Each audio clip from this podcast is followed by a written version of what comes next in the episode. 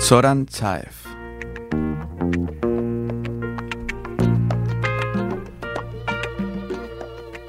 Alejandro Magno.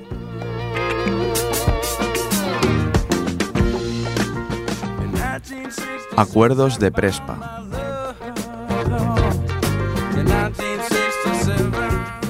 Tratado de Bucarest.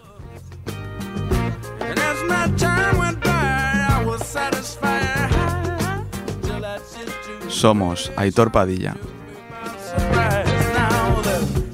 Y David García.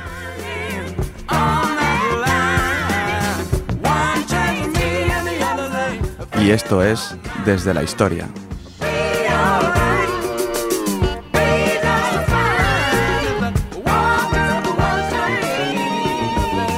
¿Qué tal? Buenas noches. Bienvenidos a la sexta temporada ya de Desde la Historia. Y aquí siempre con Aitor Padilla. ¿Qué tal, Aitor?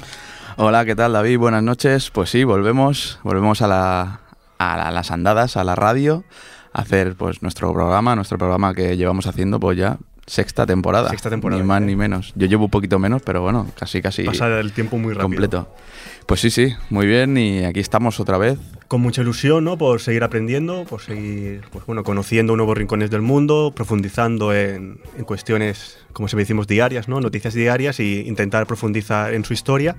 Y con mucha ilusión, la verdad. Y tratando temas que luego se vuelven de Virales, incluso. virales, exacto. Muy bueno, ya hemos hablado, ¿no? De siempre aquí en años anteriores, Corea del Norte, cosas que han ido pasando y mira, ahora de repente son, son amigas, por ejemplo. Bueno, vamos aprendiendo cada programa y para empezar esta sexta temporada eh, viajamos a una región que, bueno, nos gusta especialmente. Es una región con muchísima historia, con muchísimos conflictos también, pero de la que hay que aprender mucho. Sí, está cerquita, relativamente cerca con otros temas que tratamos, ¿no? Está en Europa.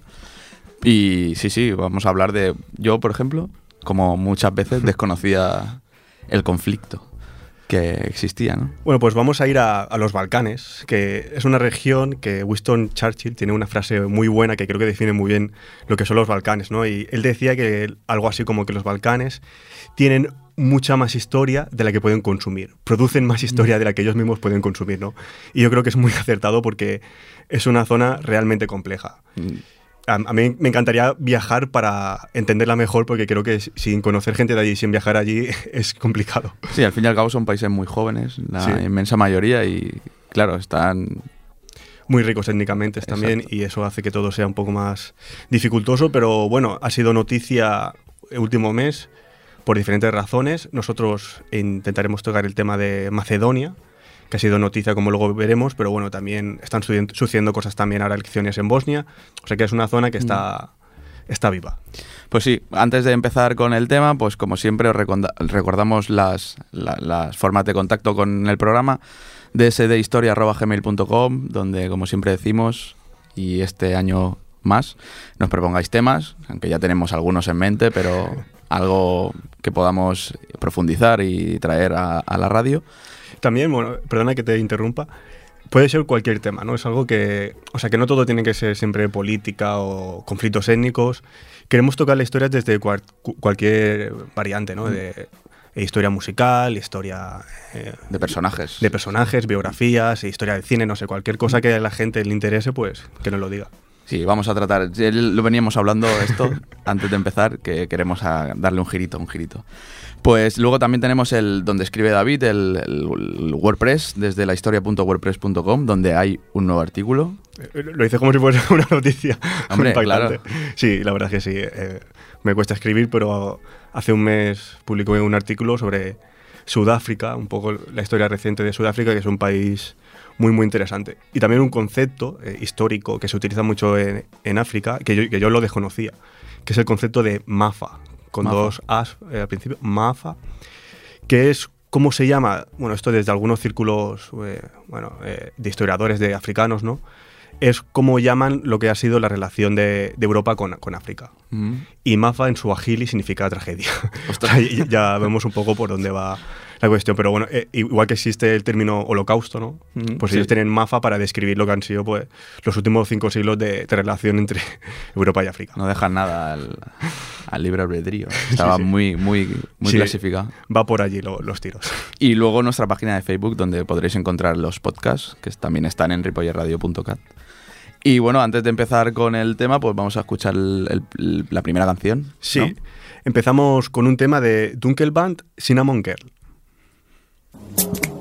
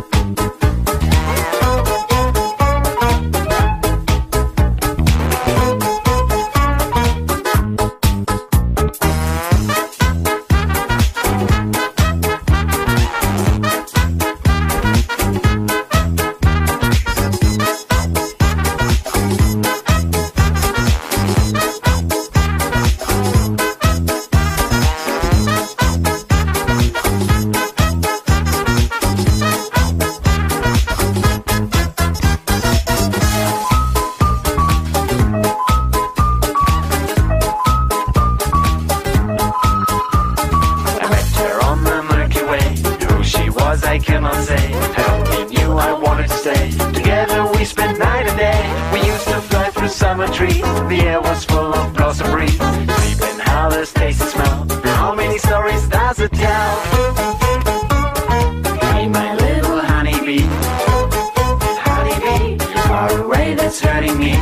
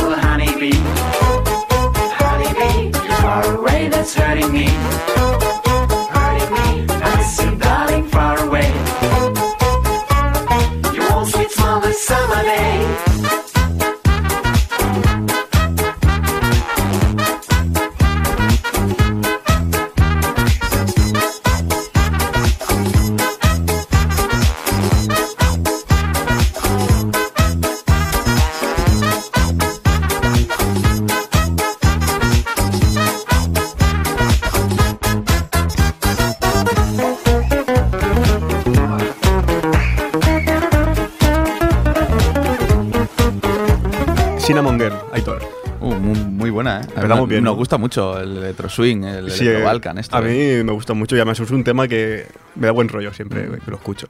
Bueno, comentar que es un grupo alemán que hacen música, se dice world music, ¿no?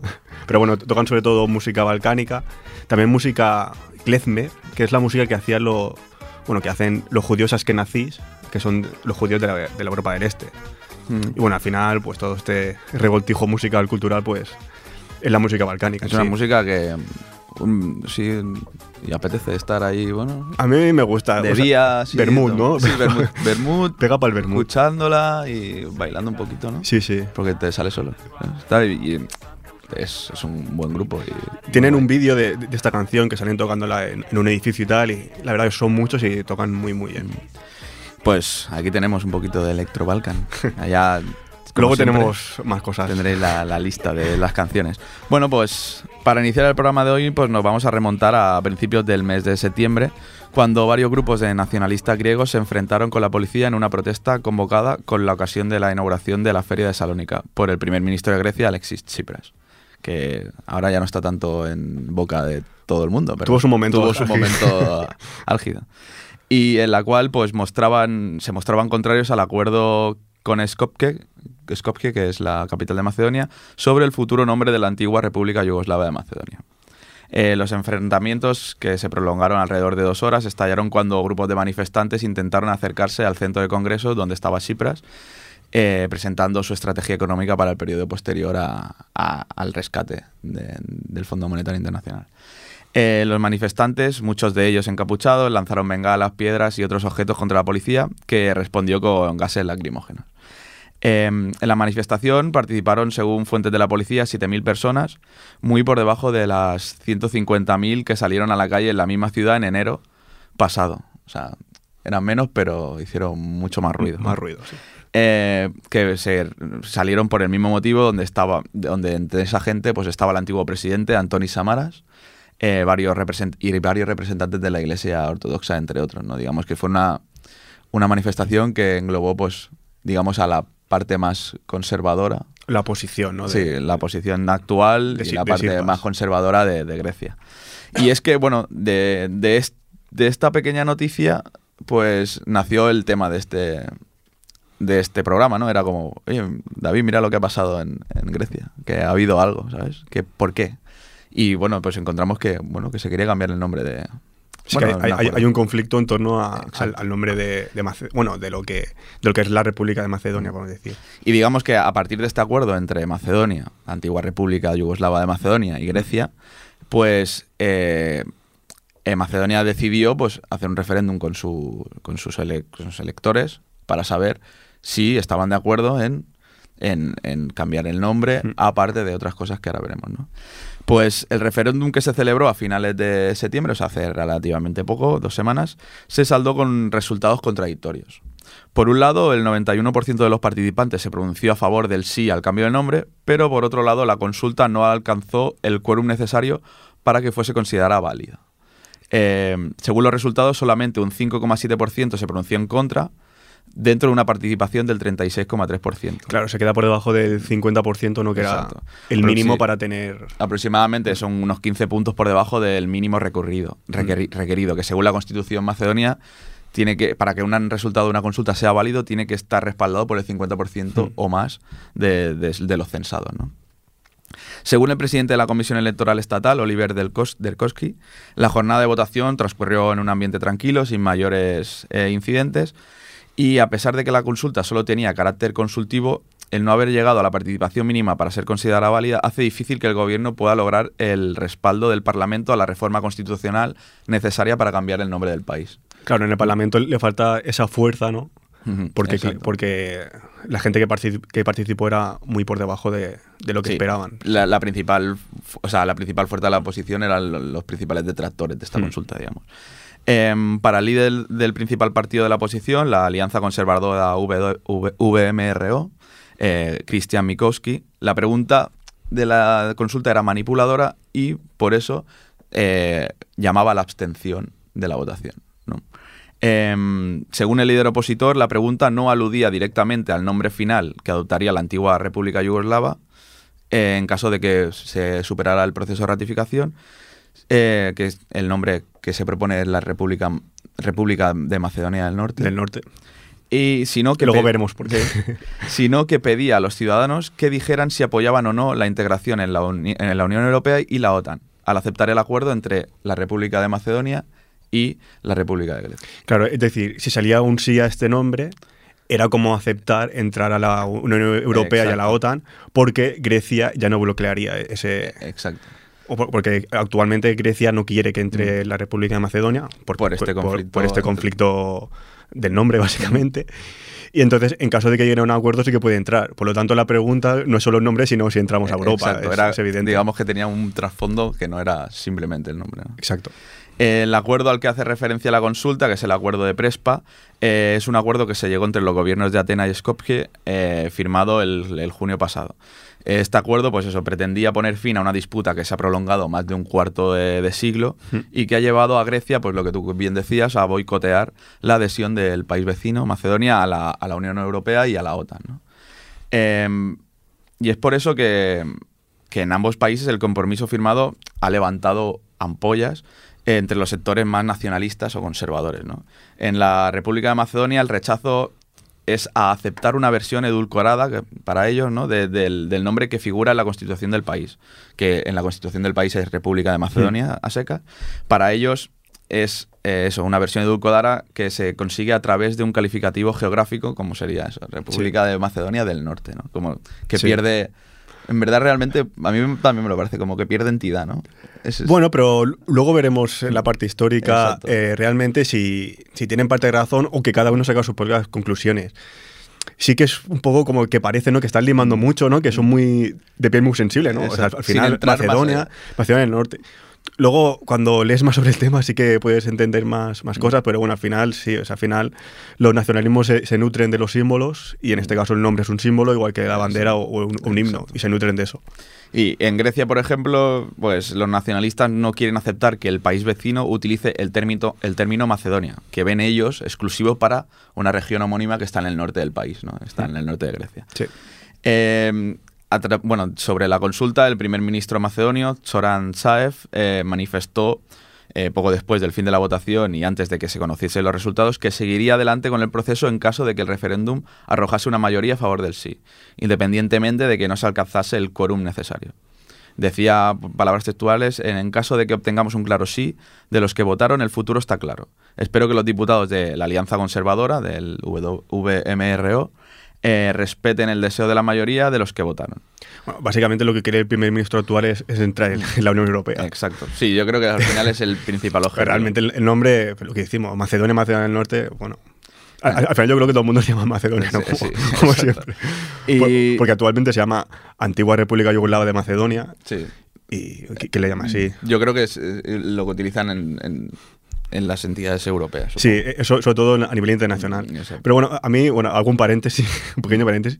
A mí, a mí es un país que siempre me ha llamado mucho la curiosidad por ese nombre. O sea, yo lo típico, cuando, cuando era pequeño y, y jugaba a España contra Macedonia, bueno, contra la antigua república, yo veía el nombre digo, qué curioso, ¿no? Firón, ¿no? Sí, y, y veía la bandera, que también es Sí. curiosa la bandera y, y que también luego tiene más cositas con, con Grecia. Y dices, es un país curioso como mínimo. Sí, y sí. ahora estudiándolo un poco más, es curioso, interesante y, y complejo. Sí, no, es, es, eso es lo que queríamos traer, ¿no? Es eso. Y bueno, también el, el primer ministro añadió que, que si la oposición no respetaba los resultados, pues cuando toque votar en el Parlamento, ¿no? Que, que inmediatamente tendrá que eh, haber elecciones legítimas, digamos. Porque, claro, digamos, si no consigues uno de los principales objetivos, pues igual. Al final todo a- conduce a elecciones. Lo vemos en, En- en España, en, en- Cataluña, en, Andalucía ahora mismo. en todos los, Pues, en eh, todos los ámbitos. Ma- Macedonia no, no se iba a quedar atrás en ese sentido. Pues como hemos dicho, el referéndum para ser legal, ¿no? la, la decisión tenía que superar el 50%, pero lejos del derrotismo, el, eso, el primer ministro declaró que la propuesta de una Macedonia europea ha conseguido más votos que cualquier candidatura en unas parlamentarias en la historia de Macedonia independiente. O sea, sacó su punto positivo ¿no? a esa baja... El, el vaso me- el medio lleno. ¿no? Ese, el vaso medio lleno, exacto. Em, también en la rueda de prensa posterior al, al- al- al referéndum, eh, le preguntaron a Zaev si cambiaría los votos favorables de los diputados de la oposición por amnistías judiciales, porque tienen algún problema con la justicia, sobre todo en corrupción y tal. Mm. Y no respondió. Decidió no responder, igual para no entrar al trapo o igual porque se lo estaba pensando. ¿No? Veremos.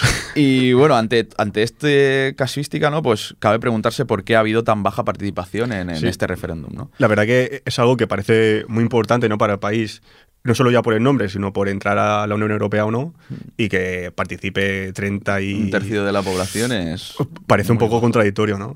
Y bueno, hay muchas respuestas que resultarían válidas para explicar por qué más del 60% de la población no acudió al referéndum.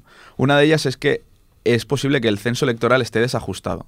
O sea, es el censo desde 2002, que en relación a una población que desde hace más de una década es un caudal incesante de emigración, pues igual ahí puede haber un problema, ¿no?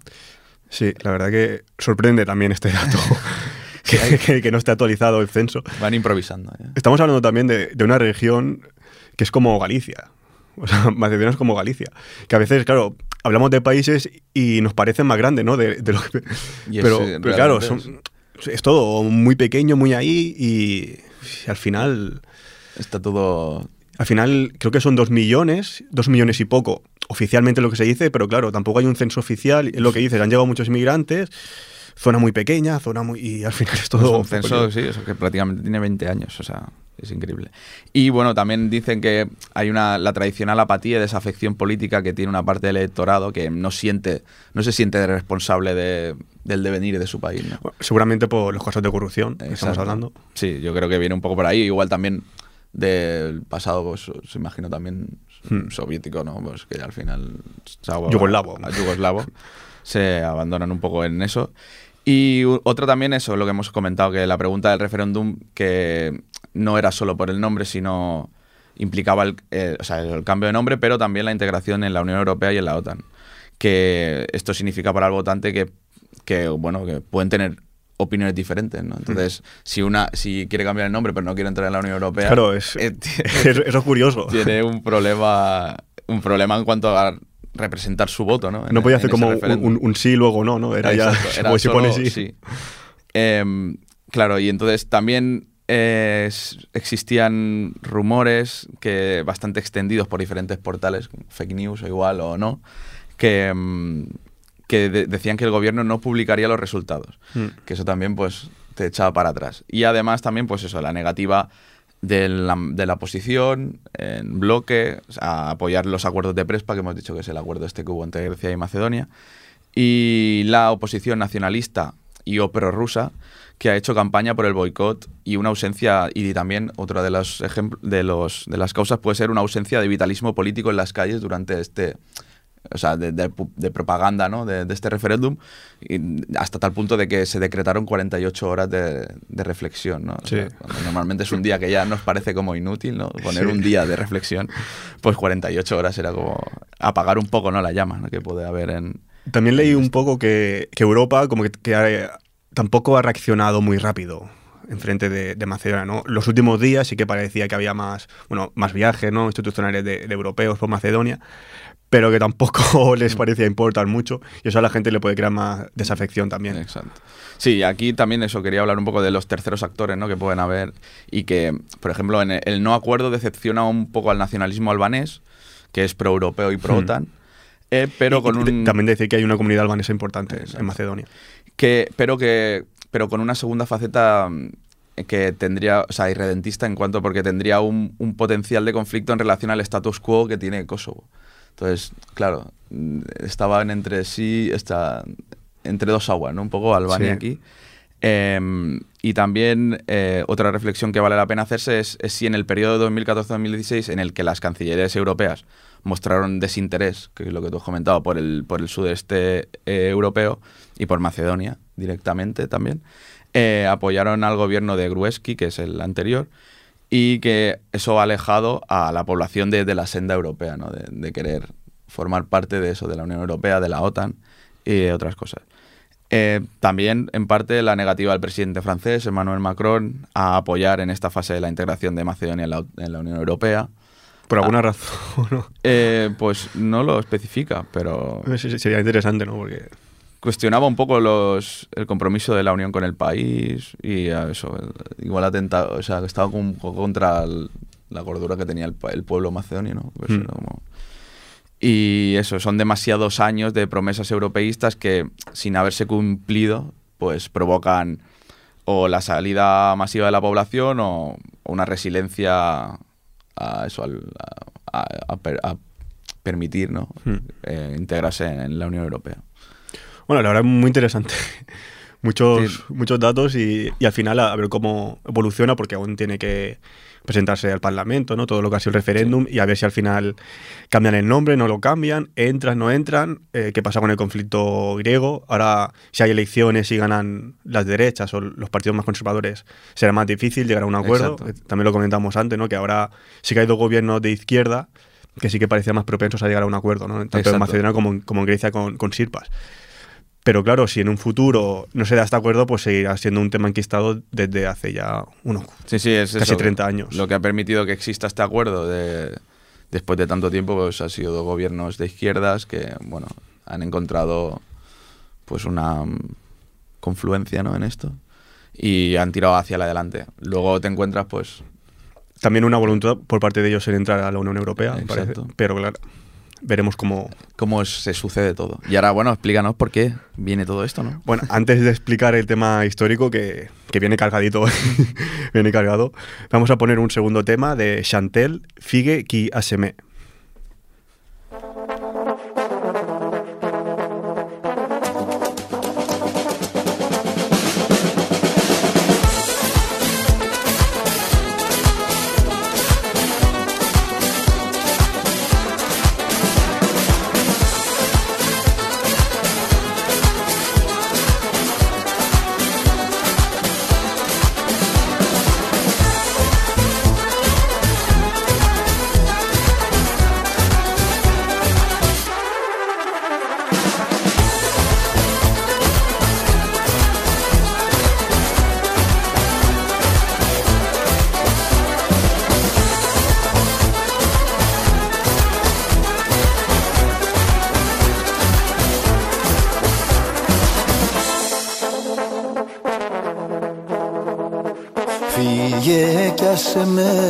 Απομείνω μόνος μου. Φύγε κι άσε με να με λιώνει ο πόνος μου. Και μη νοιάζεσαι τι θα γίνω στη ζωή. Φύγε κι άσε με η καρδιά μου να καεί Στη φτωχή καρδιά που σ' αγάπησε πολύ. Δώσε μ' απονιά τη χαριστική βολή Δώσε μ' απονιά τη χαριστική βολή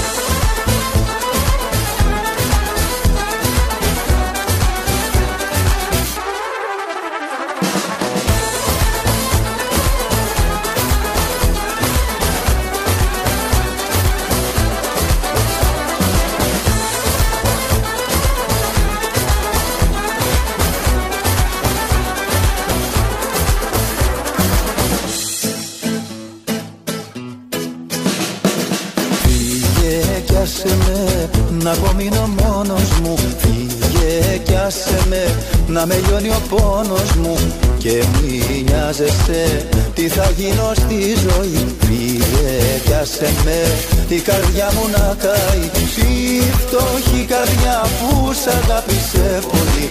Δώσε μ' απονιά τη χαριστική βολή. Δώσε μ' απονιά τη χαριστική βολή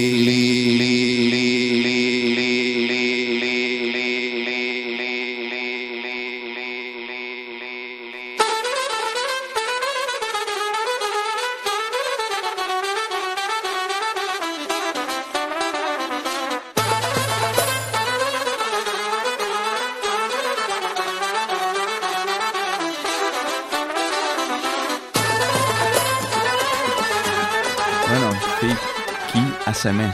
¿Qué significa, Aito? ¿Tú que sabes griego? Pues vete, déjame solo. Vete, me has hecho daño, vete. Parece un poco la de azúcar moreno, ¿no? Igual. Eso, se- según tú, significa eso, ¿no? Según estás Sí. buscando ahora. Sí, eh, sí. Es Fiki, ASM. Bueno, yo, por lo que he buscado así, porque, bueno, por el YouTube, sabes que siempre hay comentarios abajo. Ujú. Y a veces son de bastante utilidad. Es una vieja canción griega, ¿no? Ahora actualizada por, por Chantel, que, bueno, es un artista muy reconocido, ¿no? Eh, el disco Partichani, Bucovina, estas canciones que son famosas. Y tiene otras canciones, pues, bueno, que en este caso tocan música griega. Y, bueno, es Sí, era de Panos Gabalas. Panos Gabalas. Pues sí, es eso. Vete, déjame solo, vete. Es un poco Vete, una canción un de desamor. Un poco Camela, ¿no? Actualizado Sí. a... Azúcar moreno, pero griego. Vale. Pues bueno, vamos al apartado histórico, donde analizaremos, como hemos dicho, eh, qué es Macedonia, qué es Macedonia a nivel histórico, geográfico y nacional, ¿no? Cuestión que, como veremos, pues ha generado un debate intenso entre distintas naciones y que sigue sin resolver. Como Ya hemos visto ahora mismo. Tenemos un, ref- un referéndum y, y no se ha resuelto aún. Por lo tanto, ¿qué es Macedonia? No? En primer lugar, creo que nos deberíamos referir a Macedonia desde un punto de vista geográfico, ¿no? como una zona geográfica. Digamos que es una zona que está situada en el corazón de los Balcanes, aunque sus límites exactos son difíciles de definir porque cada país de esta región ¿no? pues tiene su percepción de lo que es Macedonia y dónde empieza y, Exacto. y- y dónde acaba. Pero digamos que a grosso modo Bueno, estos países serían eh, Albania, Kosovo, Serbia y principalmente Bulgaria, que recogería un 10% del territorio de Macedonia, que es, él la conocía como Macedonia de Pirin, o sea, es la parte de Macedonia que está bajo, bajo Bulgaria, digamos. Ajá. Luego, la parte de Grecia, que sería un 50%, que engloba lo que es la región griega de Macedonia, y lo que es la República de Macedonia actual, eh, o como le queremos decir, antigua República Yugoslava de, de Macedonia, que recogería un 35% del territorio. Entonces, con todo esto sobraría un 5% que es lo que se reparte en Albania, Kosovo y Serbia. O sea que lo que sí en territorio, pues Básicamente es. Ya está muy y- y, repartido. y lo que veremos en la historia, básicamente participan en esto Bulgaria, Grecia y luego Serbia, Yugoslavia y actualmente la, la República de, de Macedonia. Eh, desde un punto de vista histórico, claro, la región de Macedonia es donde se asentó el reino de Macedonia, ¿no? que tanto nos suena, que fue un estado de la antigua Grecia que experimentó un importante desarrollo durante el siglo IV a.C. con el gobierno de Filipo II, que convirtió a Macedonia en la principal potencia de Grecia. Luego llegó su hijo, eh, Alejandro Magno, que el magnánimo. conocidísimo, que conquistó la mayor parte del mundo conocido e inauguró el, periodo, el periodo helenístico y la historia griega. Entonces, étnicamente estaba habitado por lo que se llamaban los antiguos macedonios, ¿no? sobre los que existe un debate también en la actualidad sobre si, sobre si eran griegos, semigriegos o incluso bárbaros. Así también como sobre el nivel de parentesco entre el idioma que hablaban, que era el antiguo idioma macedonio, con el antiguo griego. O sea, claro, hasta qué punto eran griegos, ¿no? Eh, lo que sí parece evidente es que abrazaron muchos de los aspectos de la cultura griega, como era su religión y también los Juegos Olímpicos, ¿no? Sí, eso. Pero claro, desde otras, desde otros nacionalismos, ¿no? Se quiere vender que no eran tan griegos, los griegos quieren vender que eran muy griegos, ya, ya sabes cómo funciona esto. Eh, por otra parte, también decir que el, el núcleo de lo que fue el primer reino de Macedonia, o sea, donde nació este reino, que luego se expandió muchísimo, se sitúa principalmente en la parte norte de la actual Grecia, o sea, donde ahora está la, la región griega de Macedonia, Exacto. es donde se asentó el antiguo reino de, de Macedonia, al principio, el núcleo. Eh, siguiendo una línea histórica, ¿no? De, viajando después de, de lo que fue la, la antigua griega, el reino de Macedonia entró en decadencia y, pues, y pasó a formar parte del Imperio Romano como una provincia. Con la, divis- con la división del Imperio Romano, la región de Macedonia quedaría dividida en diferentes cemas, que era el nombre con el que se conocían las provincias del Imperio Bizantino. ¿no? O sea, Mm. primero estuvo en el Imperio Romano, donde fue una provincia, luego el Imperio Romano se divide, Macedonia, lo que es la región, queda bajo el Imperio Bizantino y eh, eh, se divide esta zona de Macedonia en diferentes cemas. ¿no? Tenemos la cema de Macedonia, la cema de Tesalónica y la cema de Bulgaria.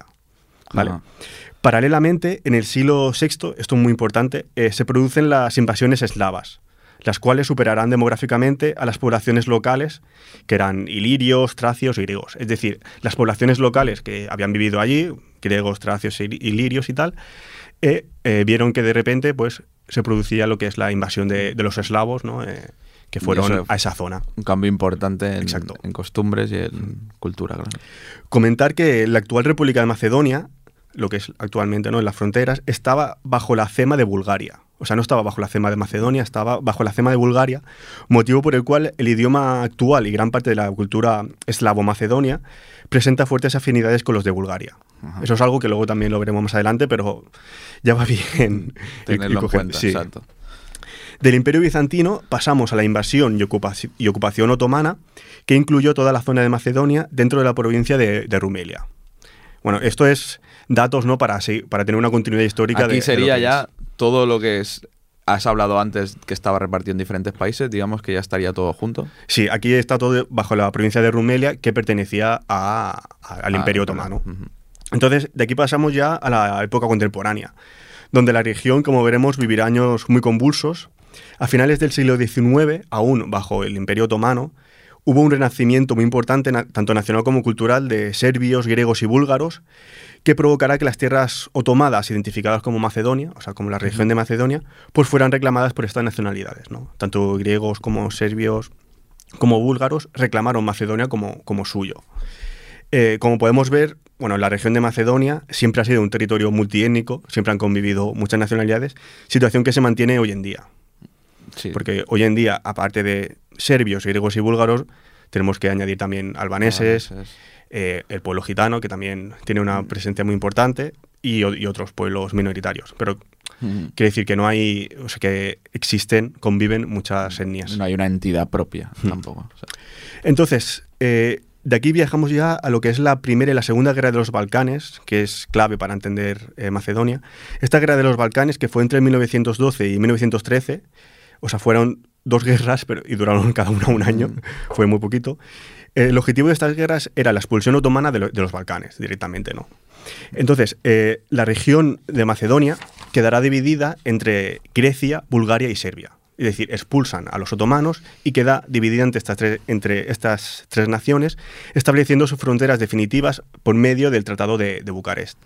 Es decir, la parte noroeste, para hacernos una idea, ¿eh? ponemos un mapa, en la parte noroeste sería para Bulgaria, la parte noreste, donde está la actual República de Macedonia, pasaría a Serbia, y la parte sur para Grecia. Vale.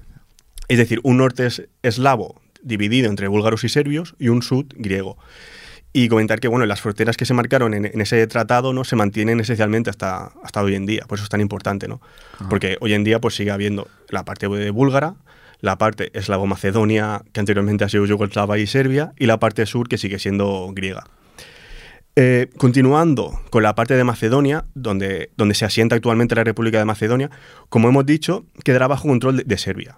Eh, específicamente el, el reino de Serbia, que nombraría a la zona de Macedonia con el nombre de Vardar Banovina. Un nombre bonito.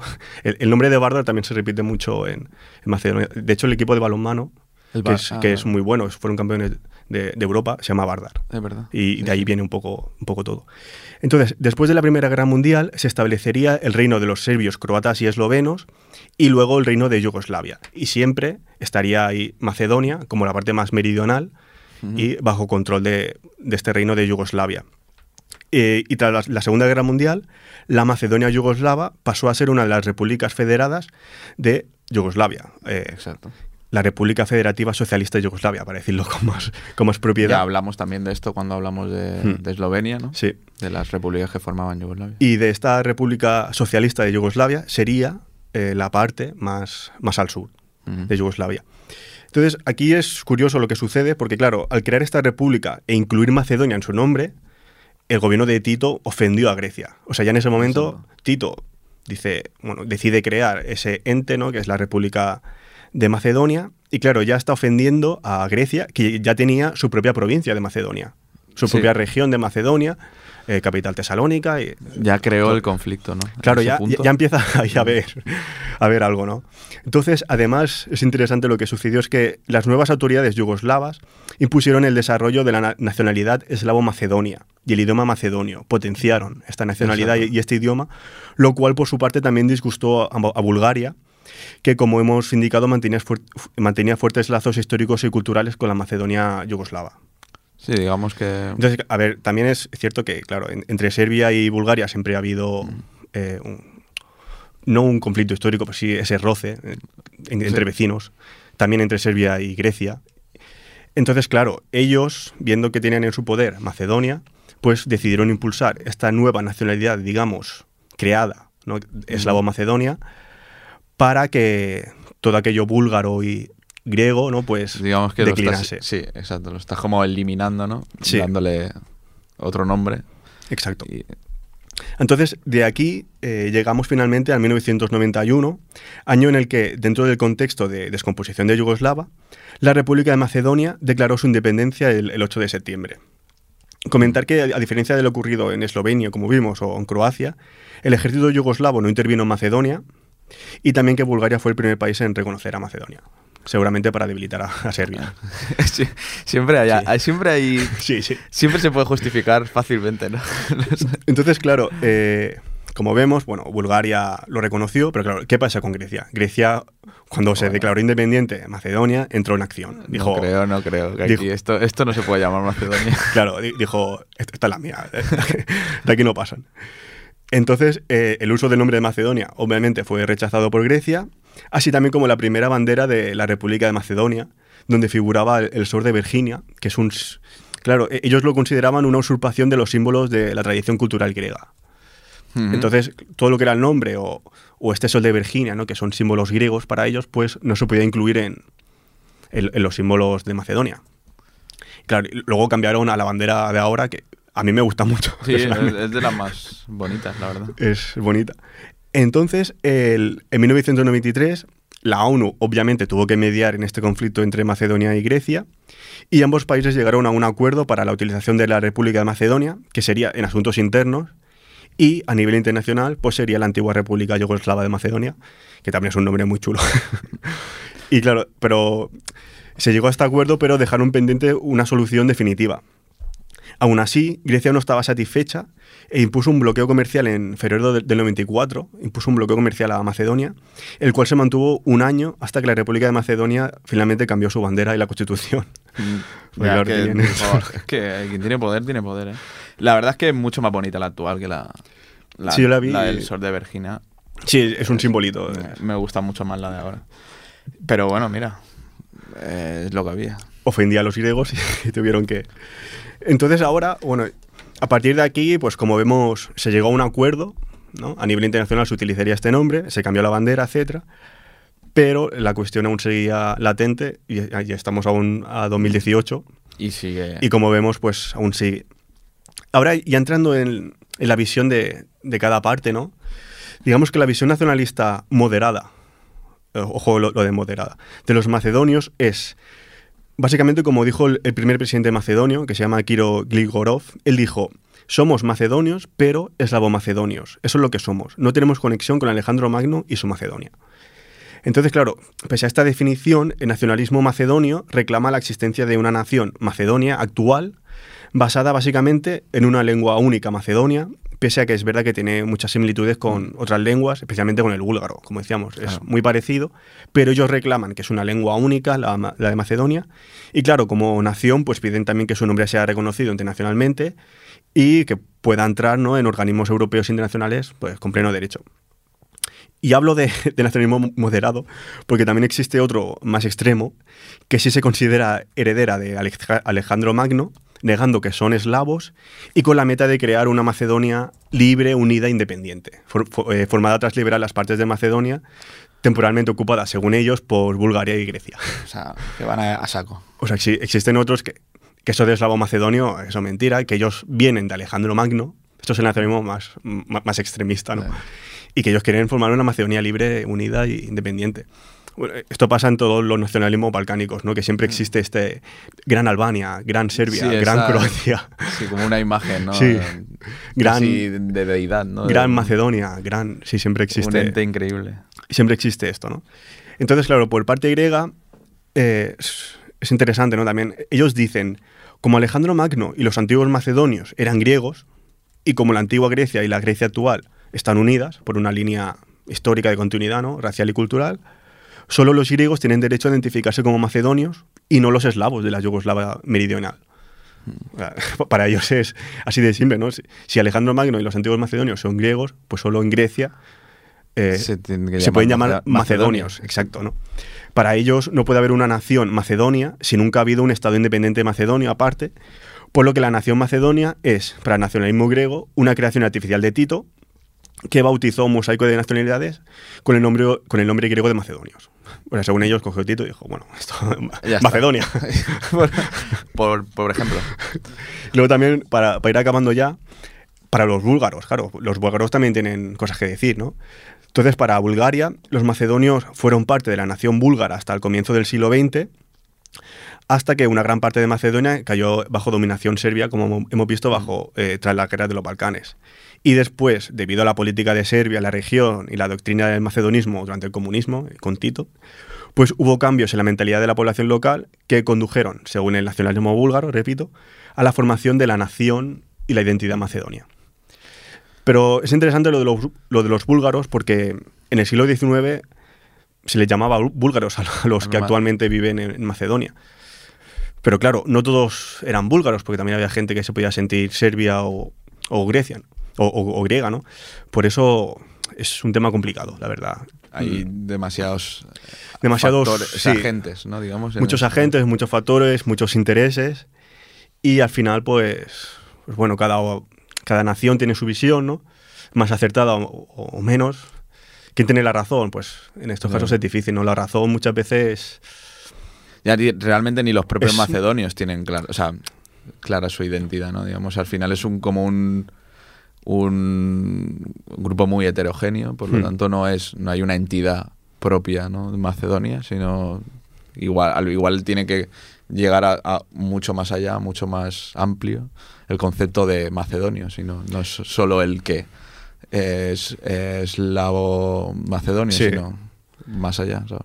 Sí, pero claro, ahora como país, pues ellos reclaman su, su identidad también, o parte, de, Claro. parte del nacionalismo macedonio reclama su identidad como eso, como que tienen una, un idioma, tienen una nación, por las circunstancias que sean, y quieren reclamar eso y, y quieren ser macedonios, ¿no? Entonces, bueno, es lo que comentábamos un poco, ¿no? Eh, el nacionalismo al final son creaciones, realmente.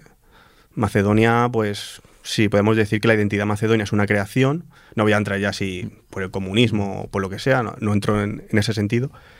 Pero sí que es una creación, pero al final, eh, ¿qué nacionalismo no es una creación hu- humana? ¿no? Todo nacionalismo. Más joven o más antiguo, ¿no? Mm. Pero al final sí que sí, antes hablamos que, que era muy similar el concepto de Bélgica, ¿no? Como país. Mm. Al final no hay un belga. o sea, Claro, es difícil. eh, étnicamente no existe el belga, pero sí que con el tiempo existe una, una, una- se empieza a crear una identidad belga. ¿no? Exacto. Por las circunstancias que sean, obviamente muy diferentes a las de Macedonia, pero al final, por las circunstancias que, históricas, se crea un Estado belga y con el tiempo se crea una identidad belga. Que no todo el mundo la, la acompaña, es evidente, ¿no? Pero al final Pero existe se crea. el, el Y al final es una creación, ¿no? El- la creación del concepto de, Mm. de, de- de Bélgica.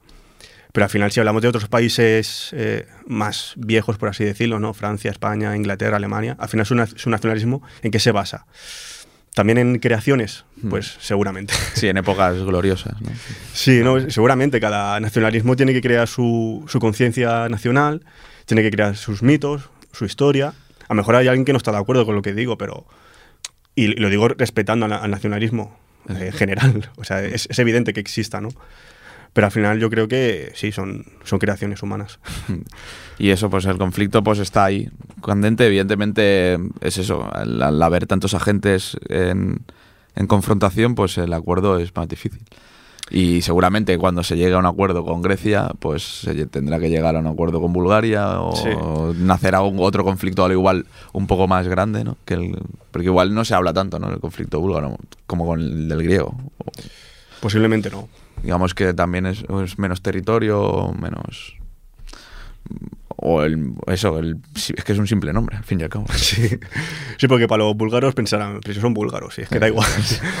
claro, es que es lo que decíamos, ¿no? Que al final, ¿quién tiene la razón? Los macedonios, eh, los búlgaros, Grecia, Serbia. Al final la razón es muy relativa. Es muy relativa porque cada uno tiene Sus justificaciones. sus ¿eh? justificaciones, su historia y nosotros presentamos un poco el conflicto, lo que hay. Y bueno, luego eh, entrar a favor o en contra de, de alguien, bueno, es que no. Claro, esto sería maravilloso poder sentar aquí a un serbio, Exacto. un búlgaro, Exacto. un macedonio y un griego y crear un debate muy sano, evidentemente. O sea, no vamos a traer cuatro ultras, porque si no, mejor acaban de hostias, ¿no? Pero Además, bueno, igual tampoco, iba a decir que podría ser un problema el idioma, pero igual tampoco tiene por qué serlo. sería interesante. No, la verdad, lo que te decía antes, que nosotros desde aquí podemos tener una visión más o menos superficial, ¿no? Yo diría, de conflicto. Lo interesante sería hablar con, con gente de allí y conocer el tema realmente, o viajar allí y conocerlo realmente, porque seguro que hay muchas cosas que se nos escapan. Exacto. Pero bueno, así, aunque sea superficialmente, ya me parece muy, muy interesante el tema. Que todo tiene mucho más trasfondo que el que podemos presentar aquí. Eso siempre lo decimos. Que no Bueno, sé. pero es que igualmente, o sea, eh, yo, yo para, para preparar este programa, te lo comentaba antes, encontrar información me ha costado mucho. Y bueno, es, es entrar a páginas eh, inglesas eh, y bueno, entrar ahí pues de lo que puedes pillar, ¿no? Pero en castellano hay Muy poquísimo. difícil. Es- o sea, hay muy poca información sobre, sobre lo que es la historia, ¿no? De, de Macedonia como región, te hablo. Entonces, claro, para la gente al menos yo creo que presentarles este programa, ¿no? Que lo, que lo escuchen, pues ya al menos pueden tener una, una visión más... Exacto. Más completa. Y conocedora de, de- de lo que pasa, ¿no? Hmm. Pues, si te parece, vamos a por el último tema, ¿no? Sí, vamos con un grupo que me encanta. Balkan Beatbox, Joroboro.